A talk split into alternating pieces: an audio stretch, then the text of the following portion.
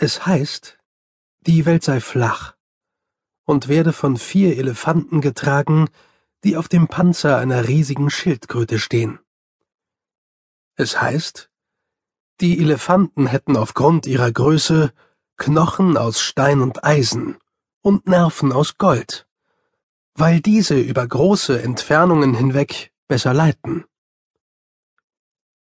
Es heißt, dass der fünfte Elefant vor langer Zeit heulend und trompetend durch die Luft der jungen Welt raste und hart genug landete, um Kontinente zu zerreißen und hohe Berge entstehen zu lassen.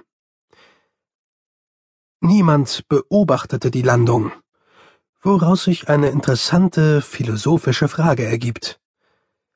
Wenn ein Millionen Tonnen schwerer, zorniger Elefant vom Himmel fällt, ohne dass jemand da ist, der ihn hört, verursacht er dann, philosophisch gesehen, irgendwelche Geräusche? Und wenn ihn niemand sah, schlug er dann wirklich auf?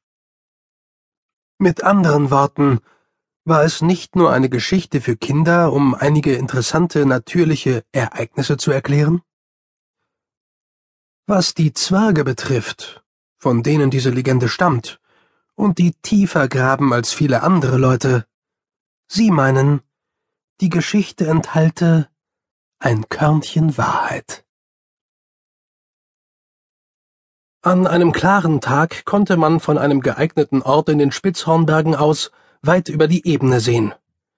Im Hochsommer war es möglich, die Staubwolken der Ochsengespanne zu zählen. Jedes Ochsenpaar bewegte sich mit einer Höchstgeschwindigkeit von zwei Meilen in der Stunde und zog zwei Karren, jeweils mit vier Tonnen Fracht beladen.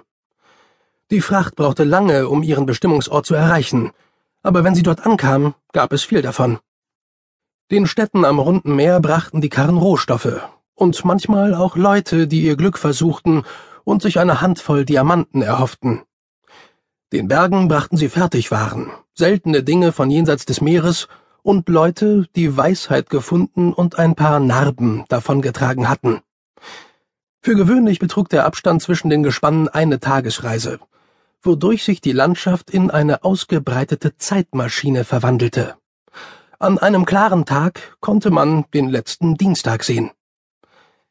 Heliographen blitzten in der Ferne, als die Staubwolken Mitteilungen austauschten. Diese betrafen die Anwesenheit von Räubern, Ladungen und Lokale, wo man doppeltes Spiegelei, eine dreifache Portion Bratkartoffeln und Steaks bekam, die auf allen Seiten über den Tellerrand ragten. Viele Leute waren mit den Karren unterwegs. Die Reise kostete nicht viel und war bequemer als ein Fußmarsch. Außerdem erreichte man sein Ziel, früher oder später. Manche Leute reisten sogar gratis. Der Kutscher eines Karrens hatte Probleme mit seinen beiden Ochsen. Sie waren unruhig. In den Bergen hätte er das erwartet, denn dort streiften Geschöpfe umher, die Ochsen für eine wandelnde Mahlzeit hielten. Aber hier gab es nichts Gefährlicheres als Kohl. Hinter ihm in einer Lücke zwischen den Stapeln aus Bauholz schlief jemand. Ein ganz normaler Tag in Ankh-Morpork. Am einen Ende der Messingbrücke, einer der wichtigsten Durchfahrtsstraßen von Ankh-Morpork, balancierte Feldwebel Kollon auf einer wackligen Leiter. Mit der einen Hand klammerte er sich an der langen Stange mit dem Kasten darauf fest, mit der anderen hielt er ein selbstgefertigtes Bilderbuch vor die Öffnung im Kasten. Und das ist eine andere Art von Karren, sagte er. Siehst du? Ja, antwortete eine ganz leise Stimme aus dem Kasten. Na schön, brummte Colin zufrieden. Er ließ das Buch sinken und deutete über die Brücke hinweg. Und nun, siehst du die beiden Markierungen, die dort drüben aufs Kopfsteinpflaster gemalt sind? Ja. Und sie bedeuten? Wenn ein Karren die Strecke dazwischen in weniger als einer Minute zurücklegt, ist er zu schnell, erklärte die leise Stimme. Ausgezeichnet. Woraufhin du? Ich male ein Bild. Und was sollte darauf deutlich zu sehen sein?